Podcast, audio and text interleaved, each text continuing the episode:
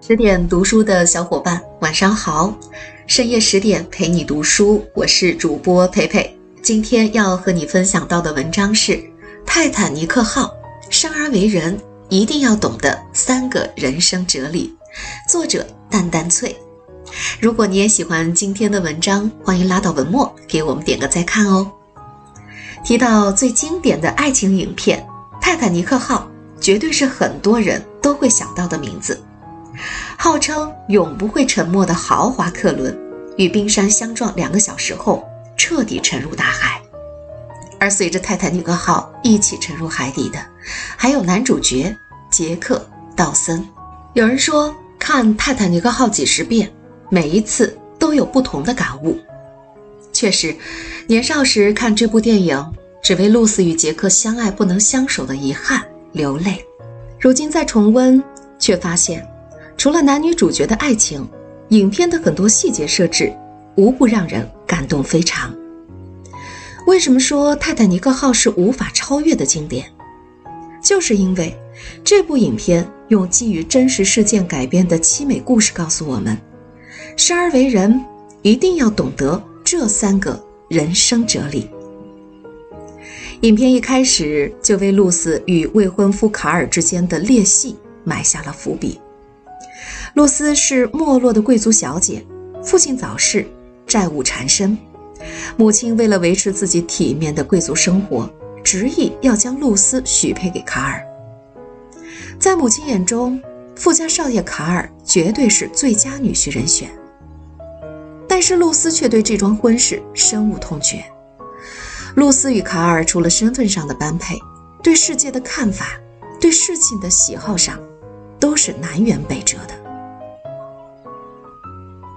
露丝渴望自由，渴望无拘无束地奔跑，但是卡尔却对她充满了控制欲，不仅监视她与人交往，还在露丝母亲说不喜欢女儿抽烟时，直接伸手拿掉了露丝手里的烟，丝毫不管露丝的个人意愿。露丝喜欢收集毕加索的画，卡尔看到了，直接一盆凉水泼下来。他混不出名堂的，出不了名，相信我。露丝不爱参加虚伪的名流派对，但卡尔却极其热衷于觥筹交错间的互相吹捧。不喜欢卡尔，却迫于现实压力，不得不准备与卡尔的婚事。这样的压抑与束缚，让露丝产生了极端的想法。当她跑到船顶想要跳海时，杰克出现了。和露丝的优越生活不同，杰克十五岁。就父母双亡，没有兄弟姐妹互相取暖，没有亲戚朋友照顾扶持，杰克只能自己到处流浪。但杰克与露丝虽然身处不同的阶层，却有着相似的灵魂。杰克的放荡不羁与乐观积极，给露丝灰暗的生活照进了一抹阳光。他教露丝吐口水，带露丝去低等船舱跳舞。带露丝迎着海风张开手飞翔，给露丝画裸体画。他对露丝说：“我喜欢早上起来时一切都是未知的，不知会遇见什么人，会有什么样的结局。我觉得生命是一份礼物，我不想浪费它。你不会知道下一手牌会是什么，要学会接受生活。”这克解开了露丝长久以来的郁闷。让他发现，原来生命不只有按部就班，还有很多其他的可能。而两人灵魂上的契合，也让两个年轻人之间擦出了爱情的火花。很多人说，卡尔对露丝是真爱，不然不会在船沉没之前将装着海洋之心的大衣披在了露丝身上。而真正的爱，从来不是强硬的占有。当卡尔拿出枪对着露丝与杰克射击的时候，他就已经彻底输了。杰克愿意陪着露丝去实现他内心的渴望，愿意接纳露丝所有的优点和缺点，愿意为了露丝付出自己的生命，在传承后一直鼓励露丝要勇敢活下去。但卡尔却一直想要把露丝改造成自己喜欢的样子。所以他与露丝之间注定是没有结局的一厢情愿。卡尔永远不明白，真正的爱不是占有，不是自私的控制，而是彼此尊重，彼此欣赏，成全对方，活成自己想要的样子。就像有人曾说的：“如果你想要一件东西，就放他走；如果他回来找你，那么他永远都是你的。要是他没有回来，那么不用再等了。”因为他根本就不是你的。很多人都说，看完《泰坦尼克号》，才更加深刻的明白了珍惜当下这个道理。因为这个世界从来没有恒久的稳定，不管你是拥有数不尽的金钱，还是拥有无上的权利，你都不知道明天和意外哪个会先来。一九一二年四月十日。被称为奇迹的泰坦尼克号开始了自己的处女航。名流贵族们坐在头等舱，享受着无微不至的服务。男主角杰克也凭借自己口中的好运气赢得船票，登上了这个豪华客轮。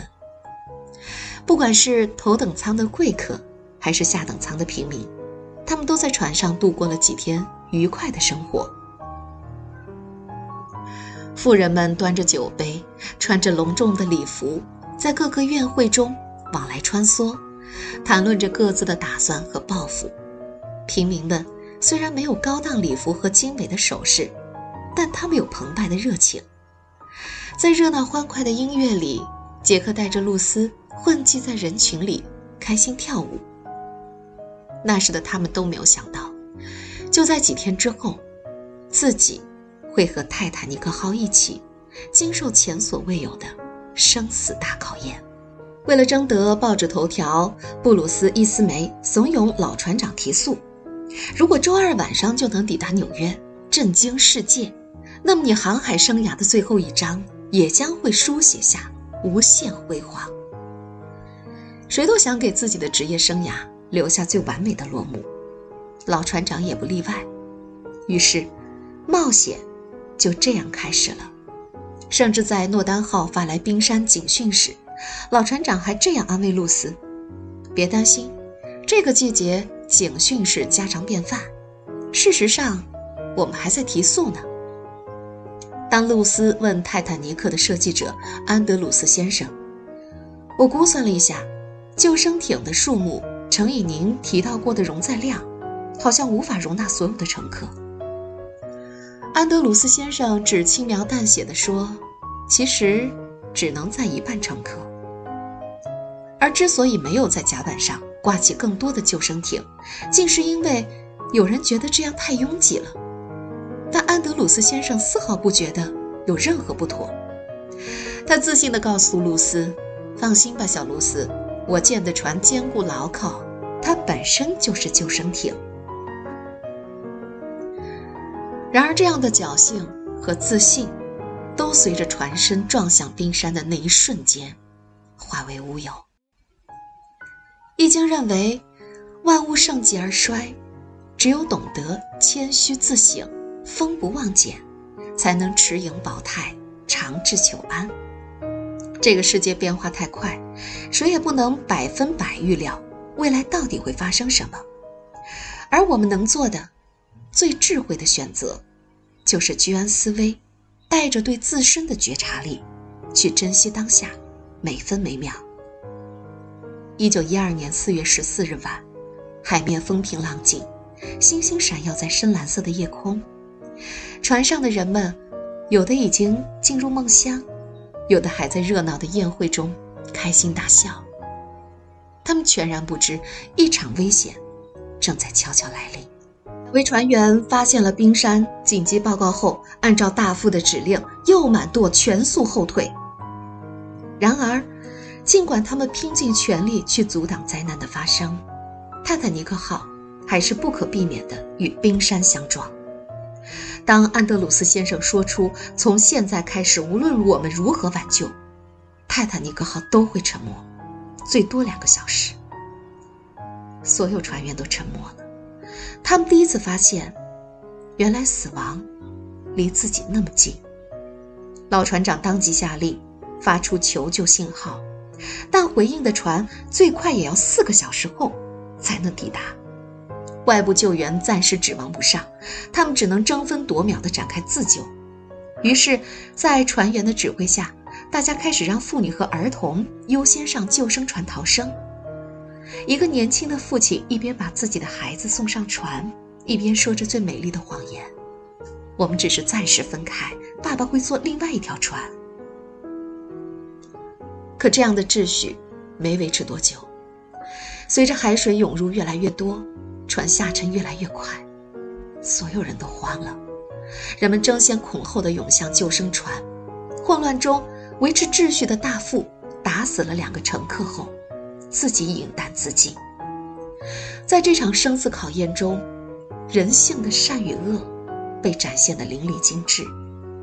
有的人选择用尽一切手段逃生，也有的人选择了直面死亡。在到处都一片混乱之际，白星乐队的四个队员镇定地演奏完他们最后的乐曲，与主更亲近。一对恩爱老夫妻不愿意分离，相拥在床上，等待死亡的降临。无助的妈妈坐在床边，压制内心的恐惧，给两个孩子讲述着美丽的睡前故事。而露丝也放弃自己优先逃生的机会。不顾一切地返回船舱，找被锁住的杰克，并在第二次上救生艇后再一次跳下来，选择和杰克共同面对死亡。当杰克和露丝在海水中等待救援时，杰克对露丝说：“露丝，你要活下去，无论多么绝望，千万不要放弃，永不食言。”最终，杰克死去。露丝得救。得救后的露丝，把自己的名字改成了露丝·道森，像杰克曾期待的那样，结婚、生子，去骑马、开飞机，活到白发苍苍，儿孙绕膝。老话常说，人生就像一场单程旅行，只有前行，无法回头。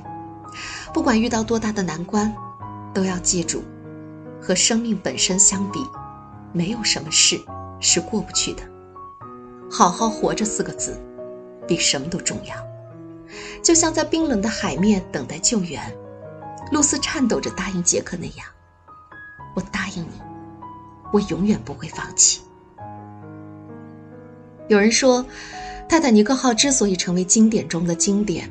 不仅仅是因为露丝与杰克之间的荡气回肠的爱情，还因为，在这部影片中，我们看到了太多太多感动的瞬间。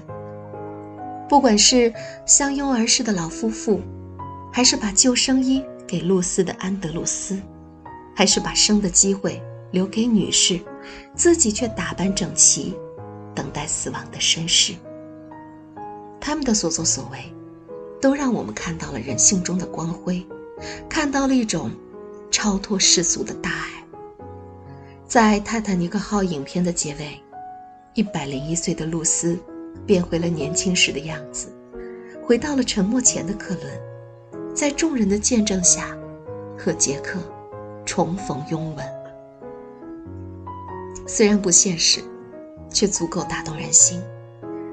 而直到这时，我们才明白。为什么在杰克死后，露丝能那么坚强地活下去？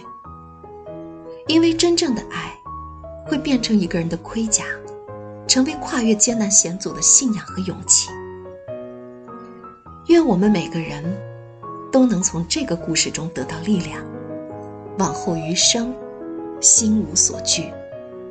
今晚的分享就到这里。更多美文，请继续关注十点读书，也欢迎把我们推荐给你的家人和朋友，一起在阅读里成为更好的自己。